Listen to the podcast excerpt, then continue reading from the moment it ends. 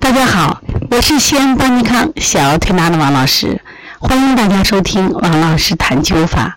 我在临床中除了做小儿推拿以外，我经常也会用一些艾灸，发现临床效果特别好。说到灸法，我一定要推荐一个人，可以说是我们国家民国到解放初期的著名灸法学家陈大安老师。那么陈大安老师呢，他谈过一种治疗心脏瓣膜炎的艾灸方法。值得大家去学习。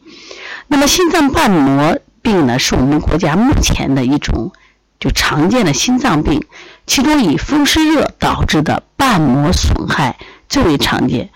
随着我国人口老龄化的加重，老年性的瓣膜病以及冠心病，还有心肌梗了以后，它引起的瓣膜病变也会越来越常见。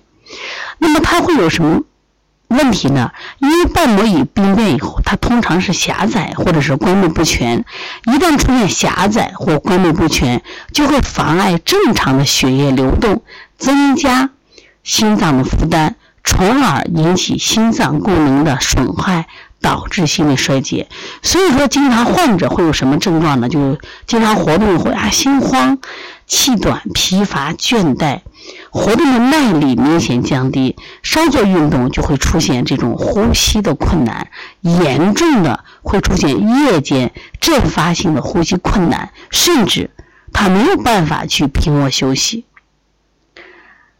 那，因此对于这种心脏瓣膜炎，一般我们都是找西医治疗。实际上，在五六十年前的时候，其实陈大安就在治疗这种病，他已经讲过这种病的治疗方法。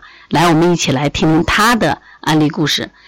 他说，在七八年前，七八年前指的这本书是一九五四年啊。七八年前，陈大安、陈大南曾经生过一场风湿痛的痛风病，很厉害。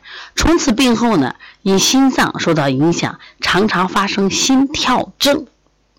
有时候好好好端端的坐着，心里也跳个不停，非常不安。如果坐上事业或劳动一下，跳的会更厉害。他自己也很信仰灸，就艾艾灸的治疗，也觉得自己的病是慢性病，只有灸的方法有一些希望，所以呢就去请教艾灸医生。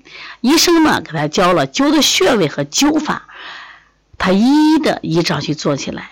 大概呢，没有灸到一个月吧，心跳就被镇住了，手足四肢上的浮肿也消退了，面部的气色也慢慢好转了。他看到这样的效果，越发高兴的继续灸下去，灸下去，灸下去。从此，虽然在剧烈的运动后，也不再会发生心跳了。所以说，心脏瓣膜炎能灸吗？对对，能灸。以后要相信我们中医的传统技术，艾灸它有很大的魅力。只是我们可能在古代的发展过程中，很多人重汤或者重针不重灸。特别是一八二二年，当道光皇帝提出废针废灸的时候，其实我们的灸法一直在退步。那么今天我们一定要把灸法好好学。我们弘扬传承，让灸法为我们国人的健康在服务。那现在我来说一下心脏瓣膜炎的灸法都灸哪呢？我们的陈老把这个穴位都告诉我们，一点儿都不保保留啊。在胸腹部膻中一点，不要念成痰啊，膻中一点，巨阙一点，气海。注意啊，膻中、巨阙、气海。这是胸腹部的三个点，你记住了吗？另外，背腰部深柱、心枢、心柱深深柱是一个，心枢两个，膈枢两个，筋缩一个，肾腧上髎。我再说一遍：背腰部深柱、双心枢、双膈枢、筋缩、双肾腧、双上髎。上肢部就是手三里两点。